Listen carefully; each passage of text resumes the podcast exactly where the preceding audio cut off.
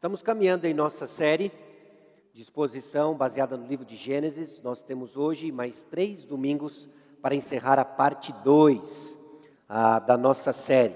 Se Deus assim permitir, o ano que vem nós retomamos para introduzir um novo personagem, José. Na verdade, ele já apareceu em nossa série, mas ele retoma numa longa narrativa para entendermos mais sobre como Deus age nos teus planos soberanos, trabalhando na vida dos seus.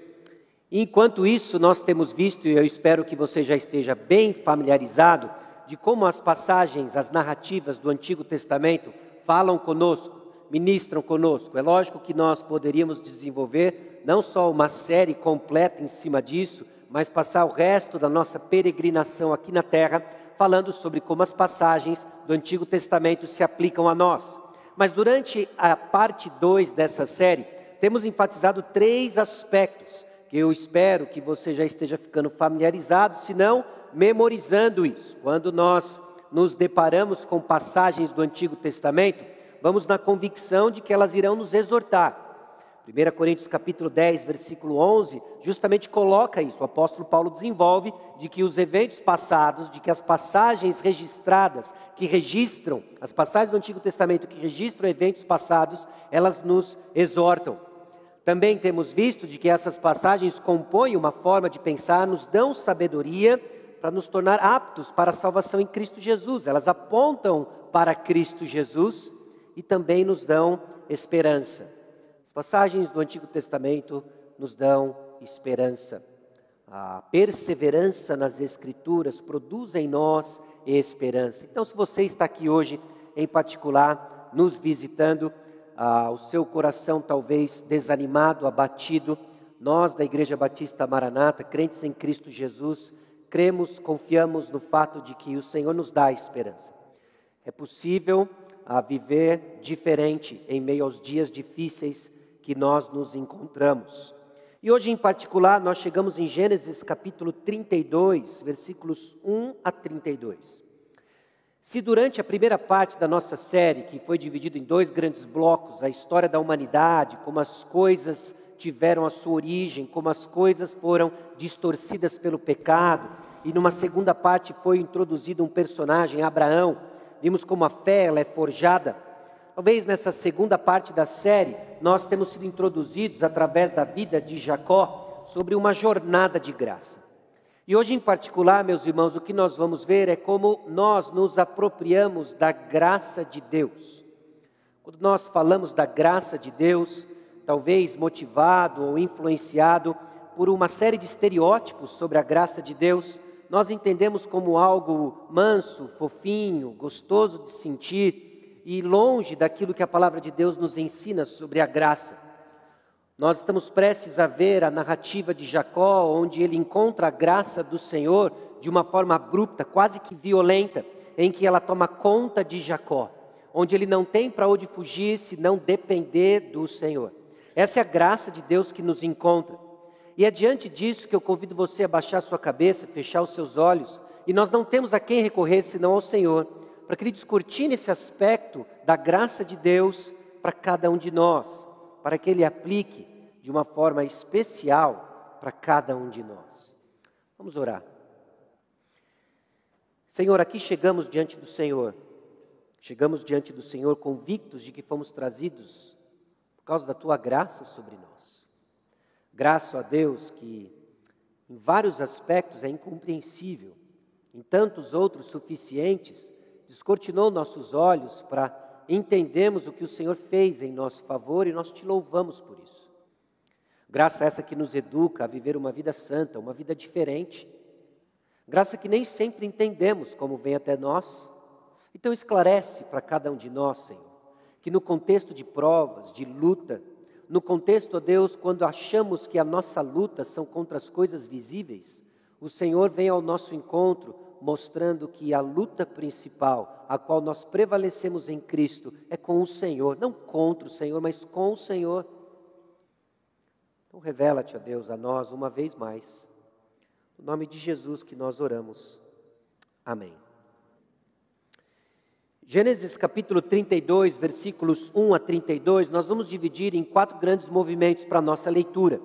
O O que você vai observar nos dois primeiros versículos é que Jacó segue o seu caminho e é acompanhado por anjos. Apenas um descritivo desses dois versículos. Caminho que ele segue depois de se dividir de Labão. Quase 20 anos servindo seu sogro, eles agora partem para caminhos diferentes. Labão se despede, nós vimos isso há duas semanas atrás. Labão segue o seu caminho e agora Jacó segue o seu caminho. E no seu caminho, Jacó é acompanhado por anjos. É a presença do Senhor que acompanha Jacó, dando início ao nosso texto de hoje. Na sequência, nós vemos que Jacó monta um plano para encontrar com Esaú.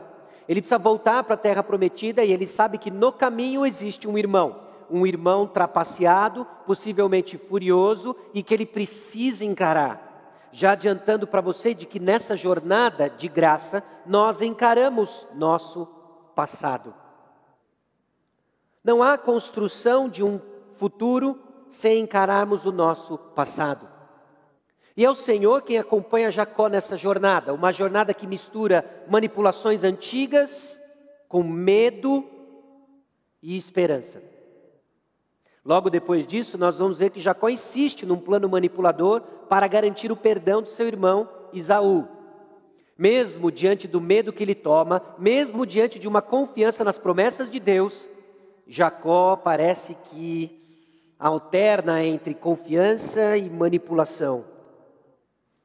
E Jacó briga com Deus no final do capítulo, é abençoado e reconhece a graça divina sobre sua vida. Então vamos ao texto de Gênesis capítulo 32, versículos 1 a 32. Também Jacó seguiu o seu caminho, e anjos de Deus lhe saíram a encontrá-lo. Quando os viu, disse: este é o acampamento de Deus. E chamou aquele lugar Maanaim. Então Jacó enviou mensageiros diante de si a Esaú, seu irmão, à terra de Seir, território de Edom, e lhes ordenou: Assim falareis a meu senhor Esaú: Teu servo Jacó manda dizer isto: Como peregrino morei com Labão, em cuja companhia fiquei até agora. Tenho bois, jumentos, rebanhos, servos e servas mando comunicá-lo ao, ao meu senhor para lograr mercê à sua presença. Voltaram os mensageiros a Jacó, dizendo: Fomos a teu irmão Esaú, também ele vem de caminho para se encontrar contigo, e quatrocentos homens com ele. Então Jacó teve medo e se perturbou. Dividiu em dois bandos o povo que com ele estava, e os rebanhos, e os bois e os camelos. Pois disse: Se vier Esaú a um bando e o ferir, o outro bando escapará. E orou Jacó: Deus de meu pai Abraão e Deus de meu pai Isaque, ó Senhor, que me disseste: Torna a tua terra e a tua parentela, e te farei bem. Sou indigno de todas as misericórdias e de toda a fidelidade que tens usado para com o teu servo, pois com apenas o meu cajado atravessei-te Jordão, já agora sou dois bandos. Livra-me das mãos de meu irmão Esaú, porque eu o temo para que não venha ele matar-me e as mães com os filhos.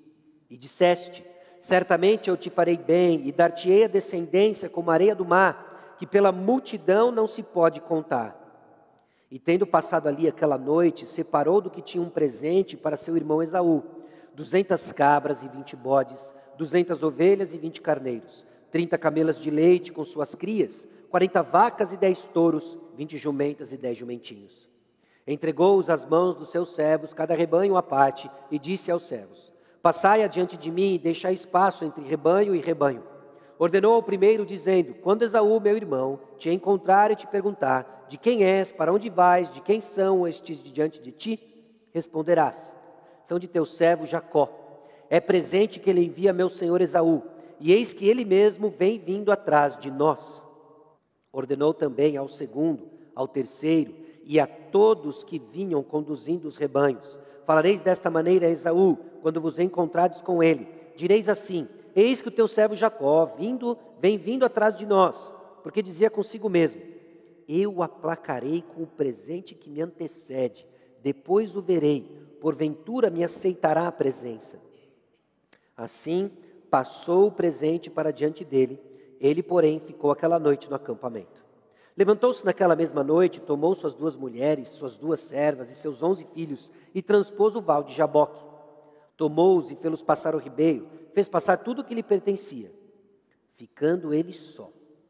E lutava com ele um homem, até o romper do dia.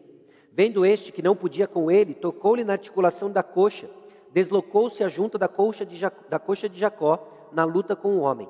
Disse este: Deixa-me ir, pois já rompeu o dia. Respondeu Jacó: Não te deixarei ir, se me não abençoares.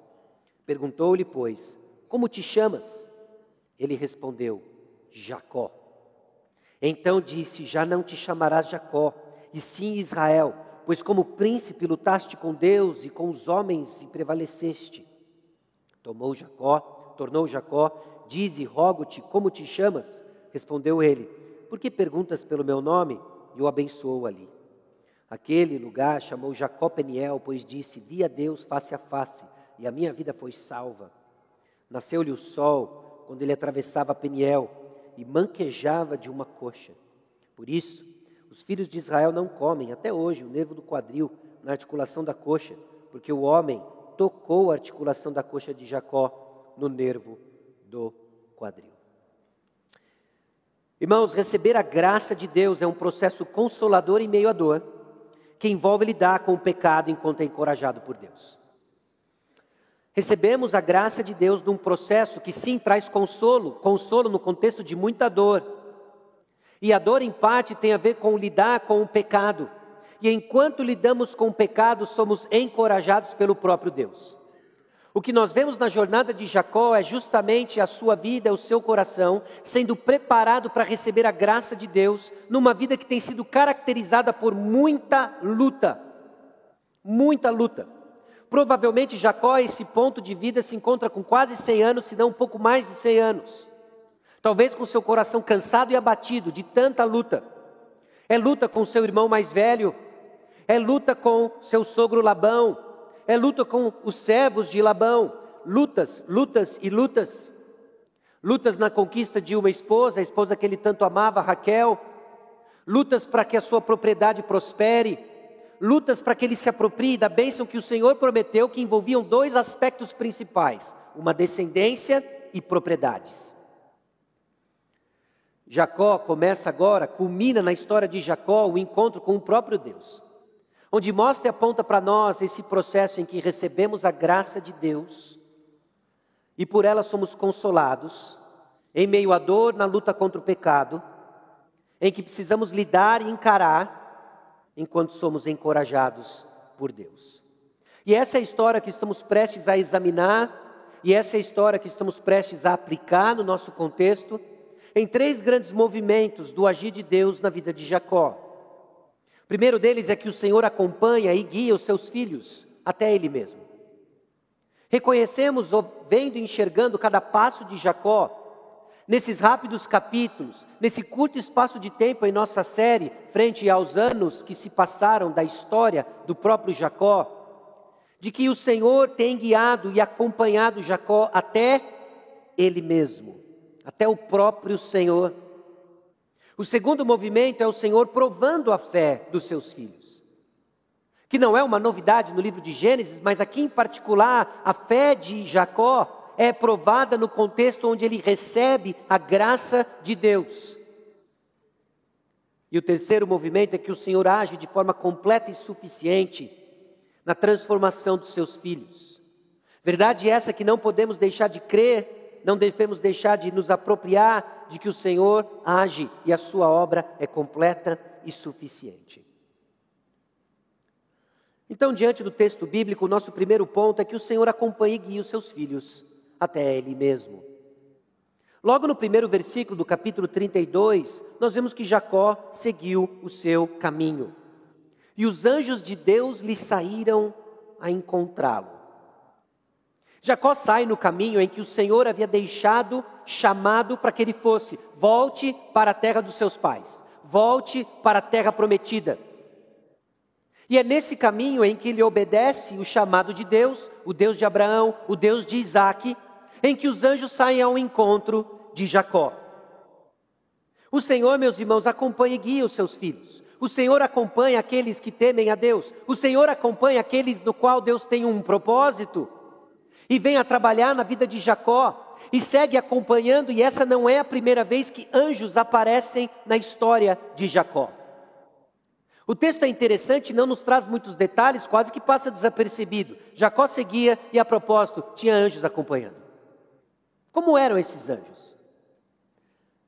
Bom, certamente Jacó identificou que era um anjo, não sabemos como se tinha a ver com as canções que eles estavam entoando perto de Jacó, se tinha a ver com a aparência deles. O ponto é que Jacó sabiam que eram anjos, o ponto é que Jacó sabia que esses anjos representavam ali a presença de Deus acompanhando Jacó.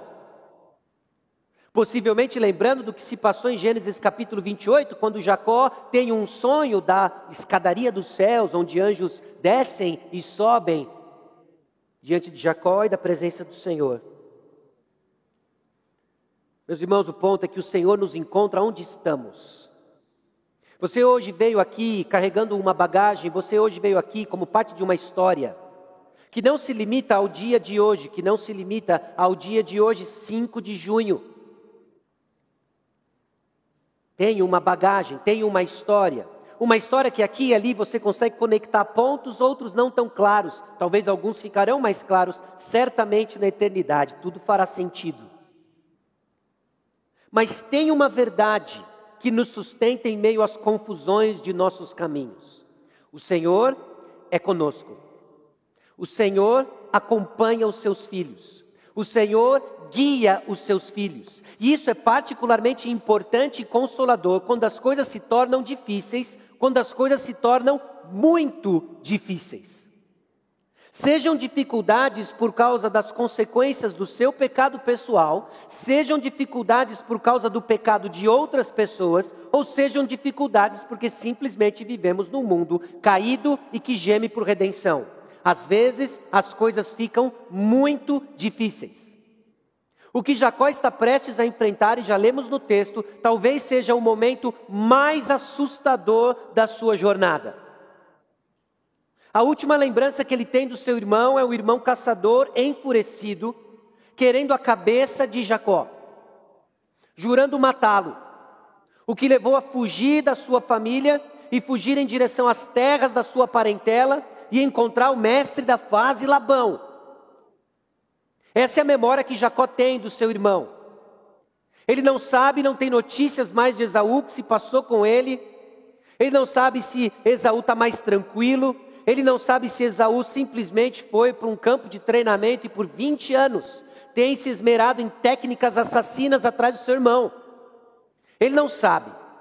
O que ele sabe é que ele vai encontrar com seu irmão e ele está numa rota de obediência ao Senhor, o Deus de Abraão, Deus de Isaac.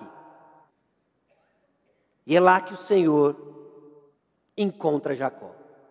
É lá que o Senhor nos encontra. Quando? Quando a vida fica muito muito difícil. Sejam quais forem as circunstâncias, é lá que o, é lá que o Senhor nos encontra. O caminho, então, aqui é para onde Deus mandou ir. E o Senhor nos encontra em meio às dificuldades, meus irmãos, sim, quando nós estamos obedecendo ao Senhor e de forma deliberada, Ele se encontra a nós. Mas também é fato de que o Senhor já se encontrou com Jacó na sua providência. Quando Jacó não estava nem um pouco interessado em seguir o Senhor, e o Senhor se apresenta a ele, tudo o que Jacó queria eram as bênçãos desse Deus distante, de Isaac, Abraão. Mas o Senhor se encontra com Jacó, o Senhor nos encontrou em algum momento, o Senhor se fez presente de uma forma especial em nossa jornada, guiando os nossos passos para o dia chamado hoje. Para que agora? O que nós ouvimos agora há pouco foram testemunhos de irmãos em que o Senhor se fez presente de uma maneira especial, colocando pessoas no seu caminho, movendo familiares para conversas significativas, movendo irmãos da igreja que compartilharam o Evangelho, pregaram o Evangelho. Eles ouviram e é o Senhor, é o Senhor direcionando os passos, é o Senhor direcionando o caminho, é o Senhor nos encontrando. Jacó sai no seu caminho, caminho que o Senhor o chamou, e lá o Senhor está presente. Então deixa eu dizer uma coisa para você, não importa de onde você vem.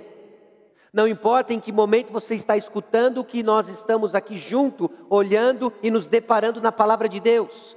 O Senhor se faz presente e guia cada um dos passos até o momento que se chama hoje. E não só hoje, mas o amanhã. Essa é a certeza que temos para seguir caminhando, para seguir andando. Pé direito, pé esquerdo, pé direito, pé esquerdo. Por quê? Porque o Senhor nos guia, o Senhor nos acompanha. Ele se encontra conosco.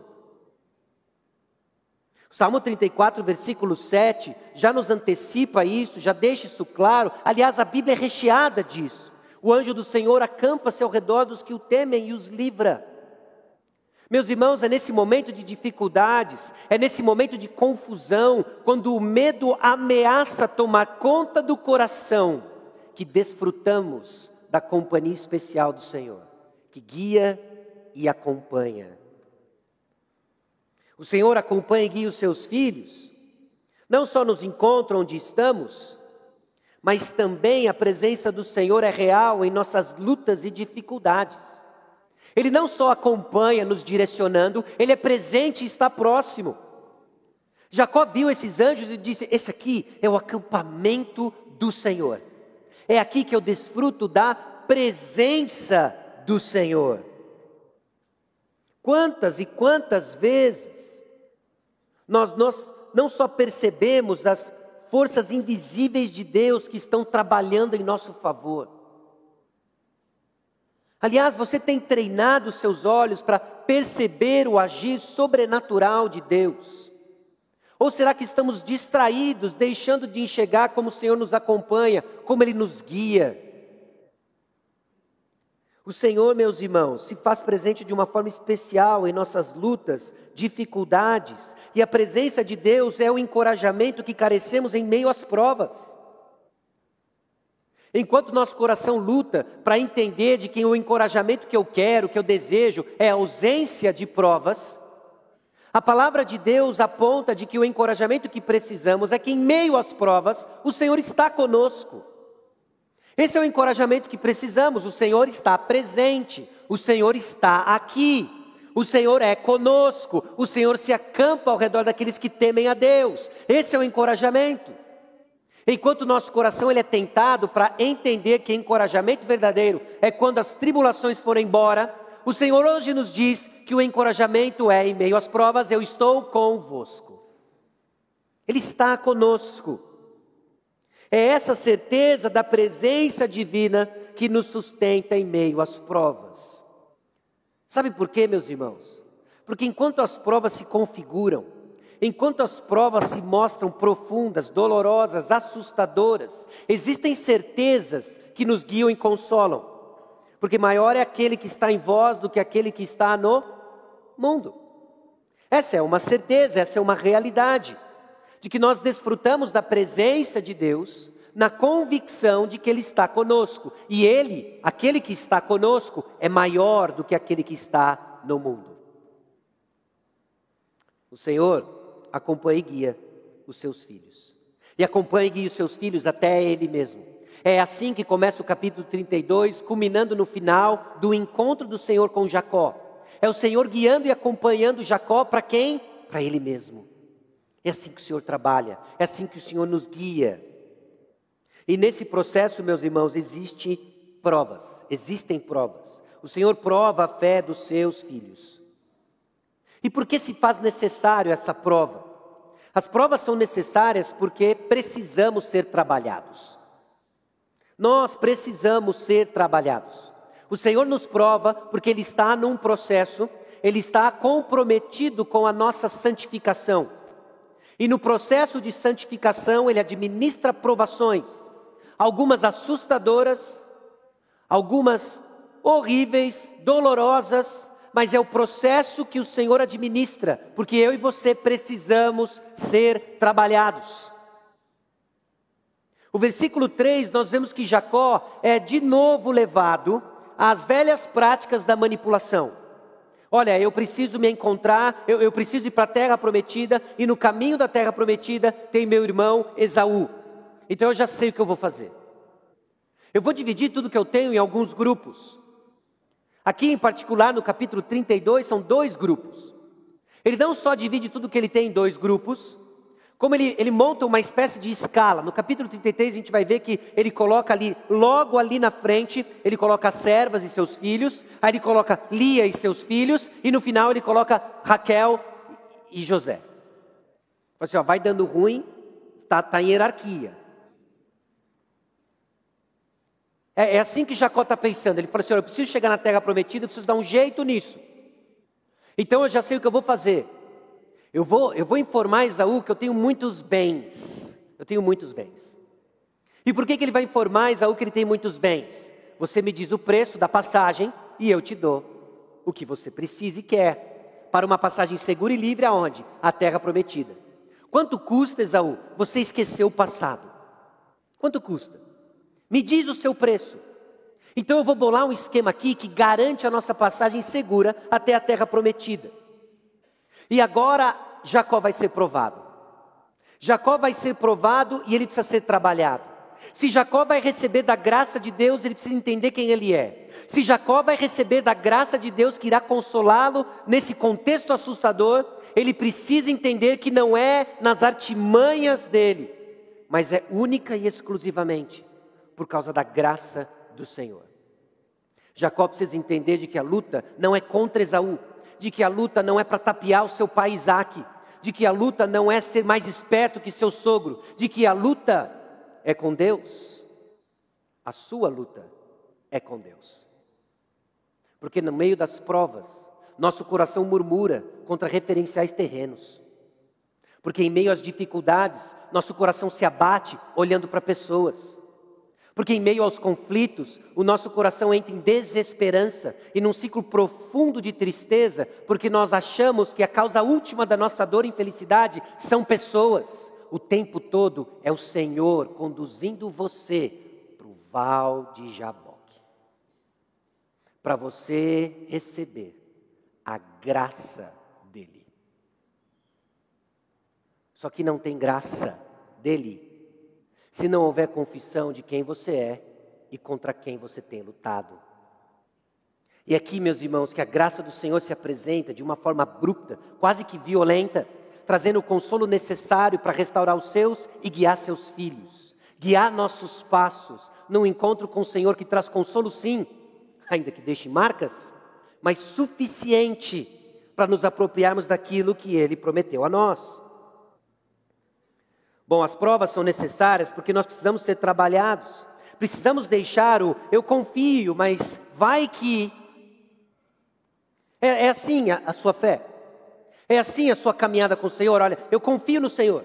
Eu acho muito bacana tudo que está acontecendo. Eu acho legal essa ideia de seguir a Jesus, mas é, a minha confiança, ela vai até um certo ponto. Quando começa a custar coisas, é melhor eu garantir alguma coisa. Ou você está simplesmente dizendo coisas do tipo: olha, eu sei, mas. Eu sei o que o Senhor quer de mim, mas. Ou ainda, eu creio. Só que a minha situação é diferente. Eu creio, mas a minha situação é diferente. Você ainda está lutando com a pessoa errada.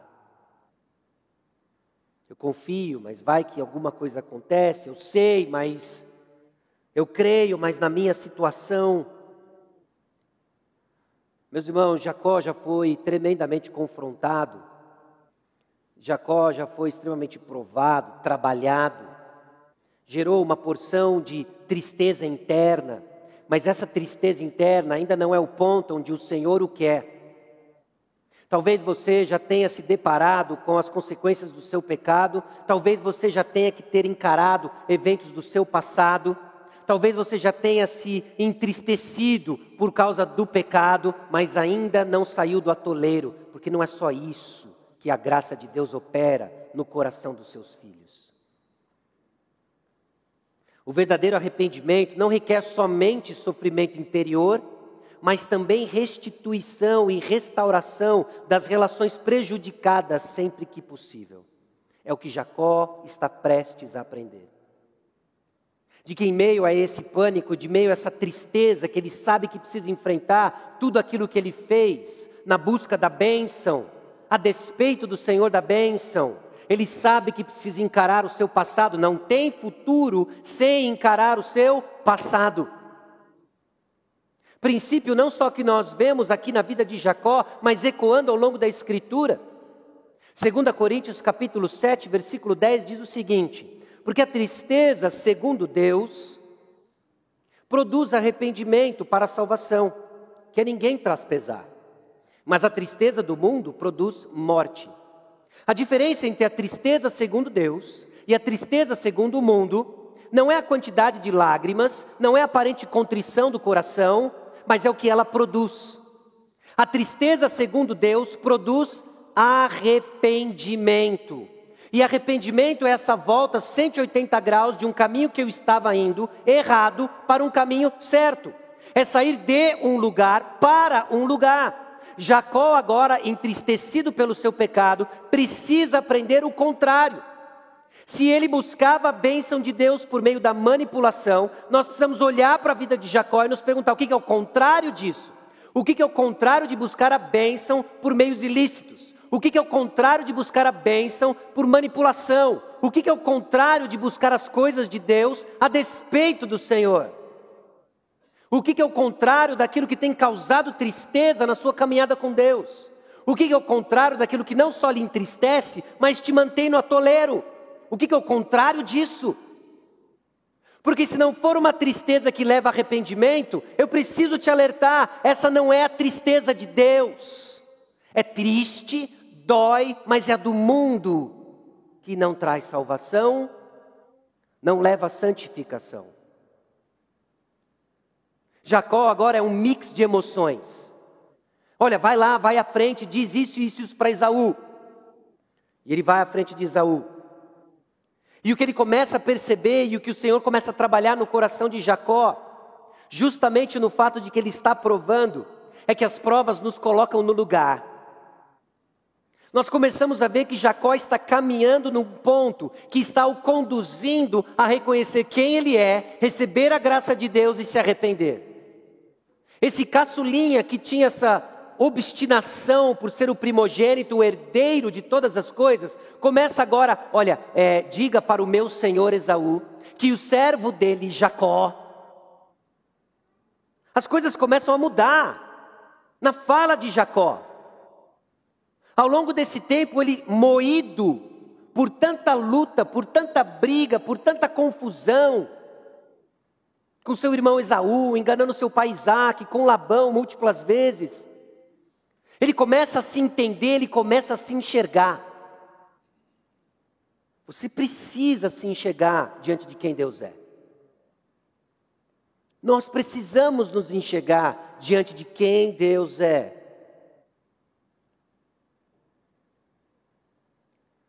Meus irmãos, porque não nos enxergamos como somos de fato, o Senhor nos prova. Em nosso orgulho, nós temos geralmente, frequentemente, quase que 100% das vezes, uma visão muito inflada da nossa santidade. Nós temos uma visão muito inflada da nossa capacidade. Nós temos uma visão muito inflada da nossa piedade. Então, o que Deus faz em meio a provas e provas intensas e duras é dar um vislumbre de quem nós somos. É dar um vislumbre de onde de fato você está na jornada espiritual. Enquanto você se justifica, olha, eu creio nisso, mas vai que, eu sei disso, mas, eu confio, mas na minha situação é diferente. Então ele vai escancarar o seu coração por meio de provas, em que você se enxerga como de fato você é, para cair de joelhos numa tristeza profunda que lhe leva ao verdadeiro arrependimento. Jacó agora começa a ser trabalhado e ele começa a se enxergar contrário de como ele sempre ansiou ser. Sempre desejou ser estar acima do seu irmão. E agora ele se coloca como servo de Esaú. Talvez motivado um pouco pelo medo, talvez motivado inclusive pelas notícias que estão prestes a chegar para ele. Mas o ponto é que ele se enxerga assim, e a forma como ele se enxerga diante do seu irmão está intimamente ligada como ele se coloca diante do Senhor. Porque está ligado, meus irmãos. A maneira como você se enxerga diante dos irmãos é a maneira como você se enxerga diante de Deus. Se você tem essa incrível capacidade de emitir julgamentos, e você coloca os irmãos para baixo um do outro, avaliando o desempenho espiritual na sua comunidade, deixa eu te dizer uma coisa: é exatamente assim que você se enxerga diante de Deus. É exatamente assim como você vem diante do Senhor. Obrigado, Senhor, que eu não sou como aqueles pecadores, mas que eu jejuo X vezes por semana. Eu, e etc, e etc. Jacó agora está sendo quebrado para se enxergar como ele é, e isso reflete em como ele se enxerga diante do Senhor. Note a oração dele no versículo 10: Sou indigno de todas as misericórdias e de toda a fidelidade que tens usado para com o teu servo. Finalmente, esse rapaz mimado nas tendas de sua mãe começa a reconhecer de que ele não é digno de nada e tudo aquilo que ele tem foi única e exclusivamente por causa da graça de Deus. E isso começa a moer o coração de Jacó e conduzir a passos diferentes. Numa mistura de manipulação dos velhos hábitos, com uma percepção um pouco mais acurada de quem ele é, e Deus está preparando Jacó por meio de uma intensa prova para que ele receba a graça de Deus. Então, meus irmãos, na prova nós temos uma visão mais clara de quem somos, quem são os outros e quem é Deus. Por isso Deus nos prova. Nos prova para nos purificar, nos prova para nos colocar no lugar. E no meio das provas nós começamos a ter uma visão mais acurada de quem nós somos, quem são as pessoas, quem Deus é. Deus nos ama demais para nos deixar cegos ao nosso pecado. Deus nos ama demais para ver coisas em nós que não se parecem com Cristo e não tomar a iniciativa de nos purificar, ainda que o processo seja doloroso, Ele faz, porque Ele nos ama, Ele faz, porque Ele é gracioso. O Senhor prova a fé dos seus filhos e as provas parecem sempre maiores que nossas forças. Jacó envia essa comitiva, vai lá, conversa com Esaú, a comitiva conversa com Esaú, volta trazendo notícias. Notícias talvez não sejam muito aquilo que Jacó esperava. Versículo 6: Voltaram os mensageiros a Jacó, dizendo: Vamos a teu irmão Esaú. Também ele vem de caminho para se encontrar contigo. Olha que fascinante, nós vamos encontrar no meio do caminho, nós vamos tomar um café. É, ele vem com 400 homens. Eu acho que a preocupação de Jacó não é se ele tinha 401 xícaras mas bom sinal não é. A resposta de Jacó é imediata. Em meio às provas, nós somos tentados a focar no que vemos, não na realidade que não vemos. Meus irmãos, em meio às provas, em meio às dificuldades, ficamos presos naquilo que enxergamos e experimentamos, não é? Ficamos presos e escravos do que pensam de nós. Ficamos presos e escravos do que as pessoas estão fazendo, reagindo. E ficamos, e ficamos rodando em círculos. Porque estamos focados no que vemos. Jacó agora escuta algo terrível. Estão vindo e estão vindo em 400. Ah, 400 crianças, todos meus sobrinhos? Não, 400 homens.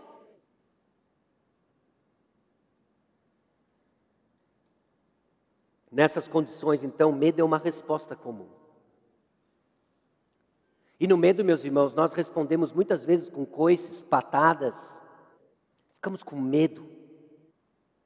Medo daquilo que o Senhor está fazendo, medo do que Ele está expondo no nosso coração, medo da realidade que não queremos enxergar. E de fato, se você enxerga apenas o seu coração, é assustador. E Deus não vai mostrar só o coração de Jacó. Definitivamente não. Deus não vai mostrar para você só o seu pecado. Ele mostra o seu pecado, causa o terror no nosso coração, mas porque Ele quer lhe conduzir aos pés da graça. Ele quer lhe conduzir aos pés do Senhor para você encontrar descanso da sua luta. Luta contra homens, luta contra circunstâncias. E você de fato encontre descanso. Jacó está esgotado, lutando errado. Nas provas, meus irmãos, nós precisamos encará-las com fé e fé na palavra de Deus. É a primeira vez em que aparece Jacó, não falando com Deus, mas o termo usado é orou. Jacó está orando ao Senhor. E ele ora ao Senhor, Deus de meu pai Abraão, Deus de meu pai Isaque. E a base da oração de Jacó é a palavra de Deus. Porque oração, meus irmãos, é uma resposta de fé pautada na palavra de Deus. Oramos e não recebemos porque pedimos mal. Pedimos mal. E por que pedimos mal? Porque não conhecemos a palavra de Deus. Jacó, em toda essa fé complexa sendo trabalhada pelo Senhor, nessa jornada dolorosa, ele recebeu pedaços das promessas do Senhor, ele recebeu pedaços da palavra de Deus, que compõe um todo suficiente para que agora ele exerça fé. Em que contexto? Do medo, do desespero. Fé em meio às dificuldades. Elas brotam justamente em meio a essas dificuldades, e brotam em meio a essas dificuldades porque elas aparecem germinadas da semente da palavra de Deus. Jacó agora se apega naquilo que o Senhor disse para ele. Torna a tua terra, o Senhor me disse para tornar a terra parentela, que o Senhor me iria fazer bem. Então, diante desse meu irmão vindo, com 400 homens, o Senhor me disse para ir à minha terra que o Senhor iria me guardar. Então me poupa, Senhor. Não só isso, mas o Senhor também me disse que o Senhor iria me fazer bem, ia me dar uma descendência como a areia do mar pela multidão que não se pode contar. Então, Senhor, poupe as minhas mulheres e os meus filhos. Que o Senhor me disse isso. A oração de Jacó, em meio ao seu medo, se apega à palavra de Deus. A sua oração, em meio ao medo, em meio à provação, se apega a alguma coisa que você conhece.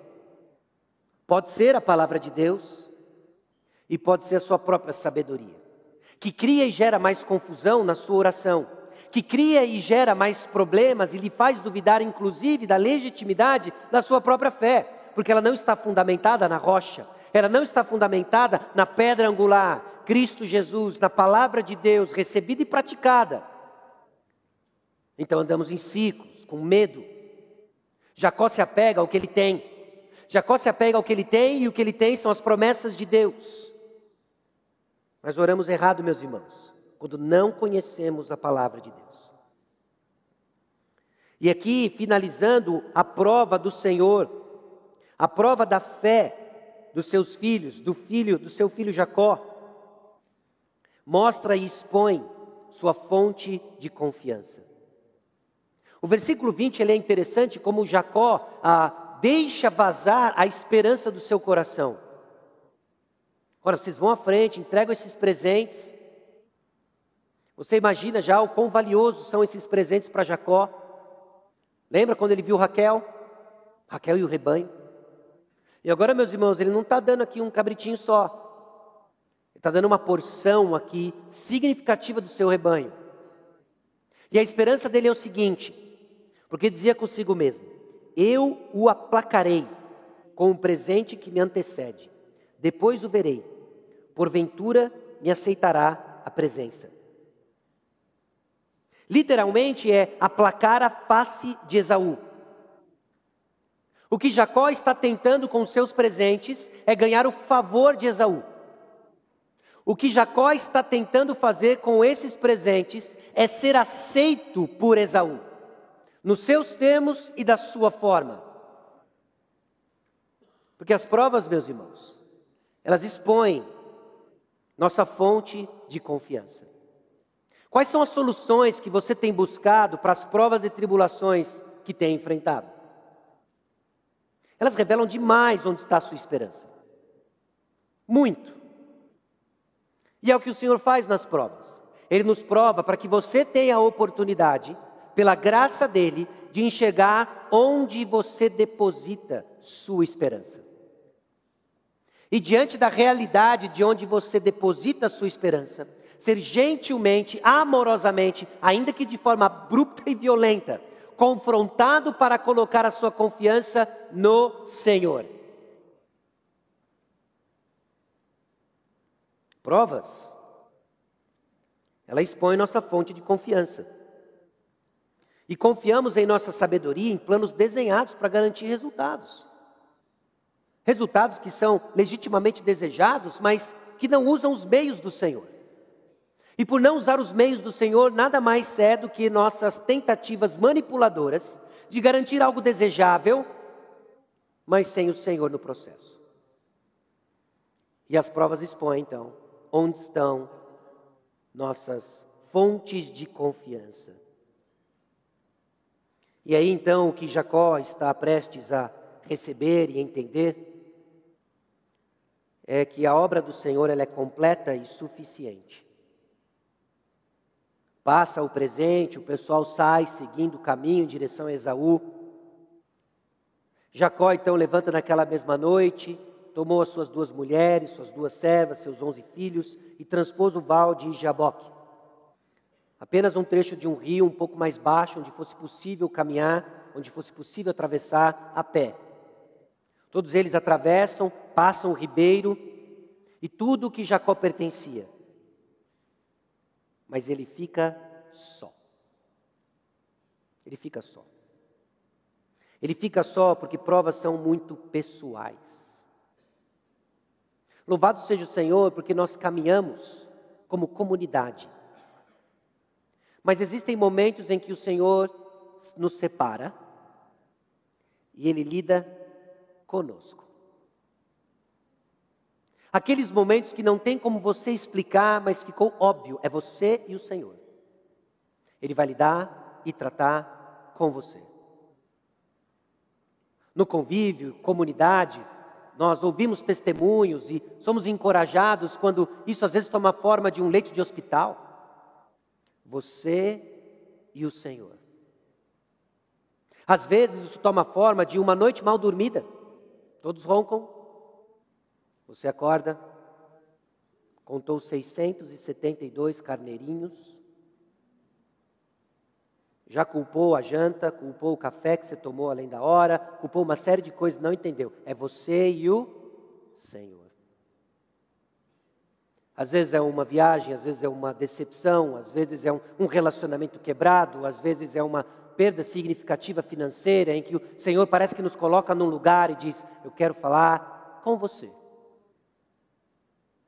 É hora de ajustarmos algumas contas e você precisa entender da minha graça. Você precisa recebê-la. Jacó está sozinho. Somos chamados, meus irmãos, para viver em comunidade, mas provas é um tratar individual do Senhor. Uma jornada além do nosso controle e planejamento, mas que na agenda do Senhor vem na hora certa, em que Ele nos coloca no lugar onde devemos estar, Ele vai falar conosco. Provas não só são pessoais, mas também são fortes e brutais. A maneira como a prova é descrita é um tanto quanto enigmática. Ficando ele só, e lutava com ele um homem até o romper do dia. O Senhor briga com Jacó. Qual é a possibilidade de Jacó ganhar essa luta? Você já imaginou? Vem para o octógono. Quem me desafia? Deus. Mas eu não subo, mas nunca. Mas nunca. E Jacó luta com ele. E a luta parece ter sido longa. Não era um round só, meus irmãos. Parece que o negócio durou. Vendo este que não podia com ele, tocou-lhe na articulação da coxa. O Senhor misericordiosamente desloca o quadril de Jacó. É. Mas ele não pede água. O raça. Jacó não pede água. Ele não pede água. Essa prova ela é forte, essa prova ela é brutal. E a luta, meus irmãos, ela nunca é contra homens ou circunstâncias, mas com o Senhor. Intencionalmente eu coloquei aqui não contra o Senhor, mas com o Senhor. Entenda, circunstâncias se configuram, Pessoas ao nosso redor pecam contra nós, pecamos contra elas, conflitos surgem. E se você enxerga só isso, você está vendo pouco. E o que você vê é insuficiente para você sair do atoleiro. Porque o ponto não é com alguém. Não é contra homens ou circunstâncias, não é contra governo, não é contra o seu chefe, não é contra o seu cônjuge, não é contra os seus filhos, contra os seus pais, contra parentes, não é contra os seus irmãos, contra os seus amigos, é contra o Senhor. O ponto é com o Senhor, a luta ali é com o Senhor. Por isso é forte e brutal. Porque o Senhor está trabalhando exatamente o que precisa ser trabalhado.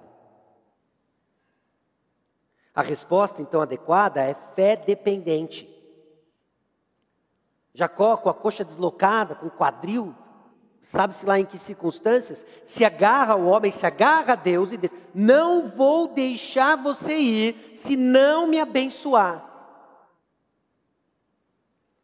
E a gente olha para isso e diz: acontecendo aqui? Você já tomou uma na coxa. Você quer que ele quebre seu pescoço agora? Mas há uma mudança significativa aqui. Enquanto Jacó se vestia de Esaú para enganar o seu pai, enquanto Jacó foi tapeado por Labão e buscava por meio de várias maneiras proliferar a sua propriedade, enquanto ele investia em presentes para aplacar a ira de Esaú, finalmente ele entendeu de que se ele vai ter bênção, vai ser do Senhor. O Senhor que disse para ele: Eu vou lhe abençoar, agora Jacó se rende e diz: Então, se é do Senhor, aqui eu fico, até recebê-la, como o Senhor disse. Como o Senhor disse. Meus irmãos, a resposta adequada, então, à aprovação é fé dependente. O Senhor nos disse uma porção de coisas. E pode ser que a coisa tenha ficado muito brutal, pode ser que a luta tenha sido a noite, a madrugada inteira. Ele já deslocou um quadril, já deslocou seu ombro, já tirou sua clavícula do lugar, já o seu nariz. Está tudo sangrando. Mas daqui eu não saio, por quê? Porque é o Senhor quem muda isso. Daqui eu não saio porque é o Senhor quem abençoa. A perseverança de Jacó, aquilo que a gente olha e fala assim, oh raça, finalmente foi colocada no lugar certo. Agora ele entendeu, não é enganar meu pai, meu irmão. Agora ele entendeu, não é eu jogar um 7-1 no meu sogro. Agora ele entendeu, não é eu, eu, eu simplesmente querer tapear os servos do meu sogro, fazer lá uns processos lá meio místicos das varinhas. Não é isso. Vem do Senhor. E se é o Senhor que veio no meu encontro, aqui é eu fico com o Senhor e não abro. É isso que Jacó está dizendo. Não saio mais. Meus irmãos, em meio às provas, as provas brutais e fortes, é o que precisamos. É olhar para a palavra do Senhor e dizer: olha, está uma confusão aí fora. E quando eu digo aí fora, não digo aí fora, aí fora das minhas circunstâncias pessoais, a prova é pessoal, né? Está uma confusão ao meu redor, Senhor, mas do Senhor eu não abro. Até o Senhor me abençoar. Até o Senhor me abençoar, eu não abro. Esse prevalecer, então, que Jacó prevaleceu contra o Senhor, é confiar em humilde dependente. Vem do Senhor, não vem mais de mim, já entendi, então aqui me agarro, estou com o Senhor. Manco, mas estou com o Senhor. Vou andar diferente para o resto da vida, vão ficar marcas dessa luta toda, mas é com o Senhor quem eu fico.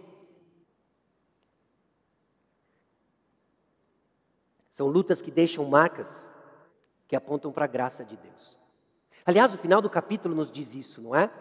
De que o povo de Israel não come até hoje o nervo do quadril na articulação da coxa. Não é simplesmente superstição, mas uma prática didática. Você já imaginou a criança ganhando o sentido das coisas? Olhando aquele pedaço de carne, eu quero esse. E o papai interrompe e diz: Esse não. Por quê? Porque Jacó brigou com Deus. Jacó entendeu de que a bênção vem do Senhor. Então esse fica aqui.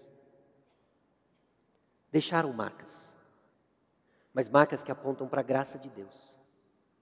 Nós temos marcas.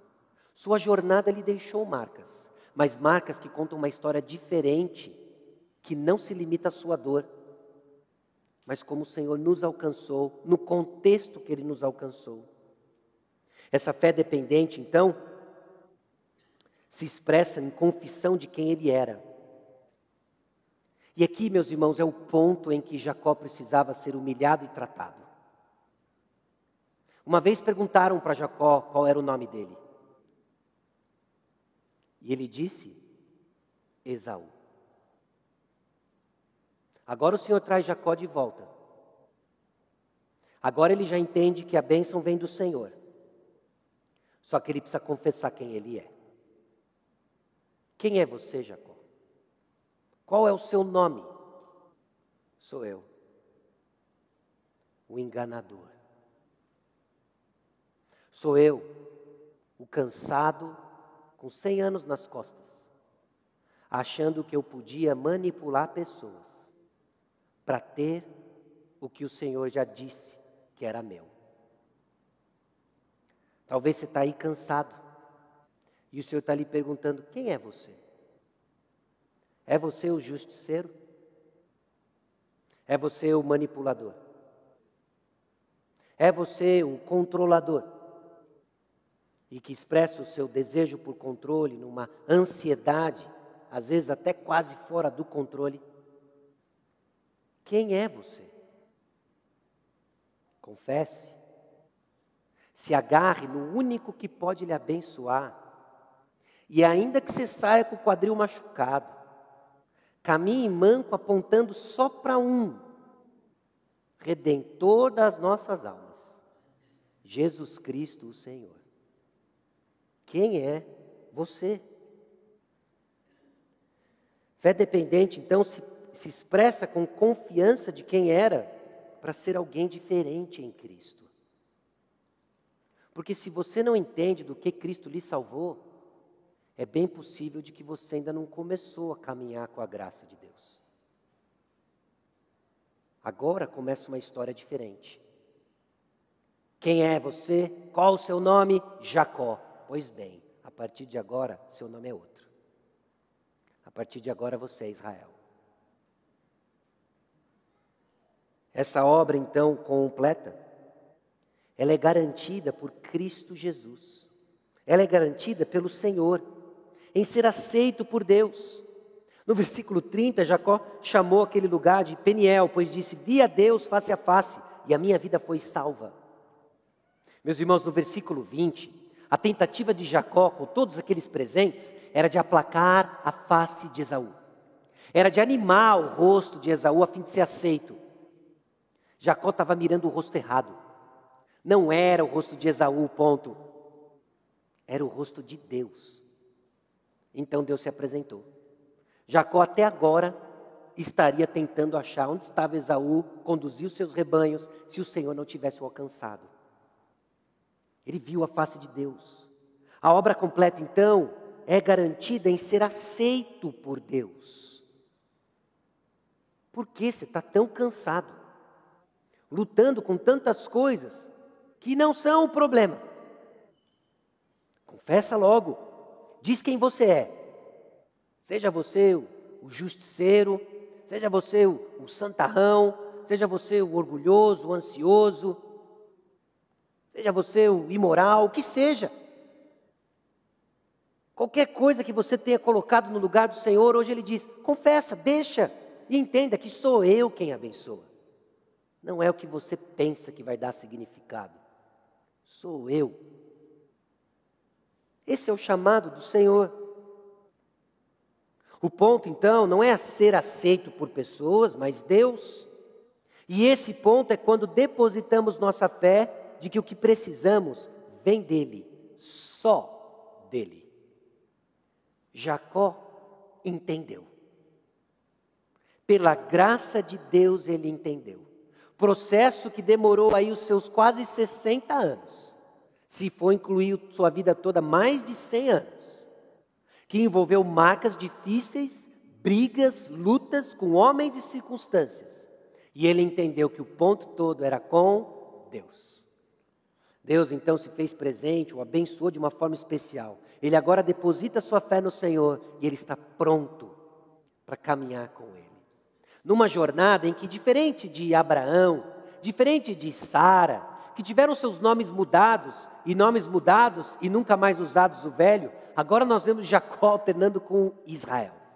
Ora Jacó, ora Israel. Ora Jacó, ora Israel. A jornada da graça começou num processo que irá transformá-lo, ainda que existam reincidências, ainda que exista tentação de querer manipular circunstâncias, o Senhor vai tratar Jacó, vai purificar a fé de Jacó, assim como ele faz conosco, meus irmãos. Porque a graça de Deus se fez presente na vida dele, porque a graça de Deus se faz presente na nossa. Como nós nos apropriamos e recebemos, confesse. Quem é você? e agora prepare-se para ser uma nova criatura em Cristo Jesus.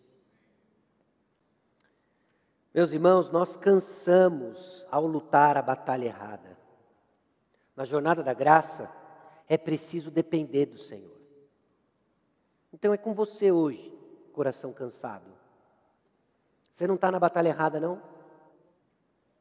Você não está na batalha errada. O tempo todo achou que era a sua circunstância? mas é o Senhor. É o Senhor. Rompeu o dia, passou a madrugada, quadril deslocado, ombro deslocado, clavícula quebrada, nariz sangrando. Então é só o Senhor, é só o Senhor. Confessa, deixa e caminha. O Senhor dá graça suficiente para os humildes de coração. E essa graça ela é garantida, meus irmãos, sabe por quê? Porque Jesus lutou na cruz, não para que você e eu nunca tivéssemos de lutar, mas para que nossas lutas pudessem ser proveitosas, tornando-nos mais semelhantes a Ele. Isso que não é a garantia de que acabou a guerra, acabou a batalha. Aliás, nós vamos ver quanto tropeço ainda tem pela frente na vida de Jacó, Israel. Mas é que em Cristo a batalha tem um significado diferente. Sabe qual é? Ele está transformando você à semelhança de Cristo Jesus. Então aceita o propósito, receba a bênção de Deus, saiba de quem vem, direcione sua fé nele, única e exclusivamente nele. E por causa da graça, então, somos servos de Deus, servindo uns aos outros. Assim é a jornada da graça. Depois de uma longa batalha, lutando errado, entendendo errado, com vislumbres de verdade, Finalmente, com os olhos descortinados, confessamos quem somos e nos apropriamos de quem Ele é e o que Ele fez por nós, para seguir uma jornada de graça. Receber a graça de Deus, meus irmãos, é um processo consolador em meio à dor, que envolve lidar com o pecado enquanto somos encorajados por Deus. Nós vamos orar, orar enquanto ouvimos o prelúdio e depois nós vamos participar juntos da ceia do Senhor. A ceia que nos lembra da bênção de Deus sobre nós, da bênção de Deus sobre nós em Cristo Jesus. Aquilo que Ele conquistou em nosso favor na cruz do Calvário, em que Ele selou a vitória na ressurreição. E assim, após o pós-lúdio, nós vamos celebrar a ceia e celebrar aquilo que Ele tem feito. Amém?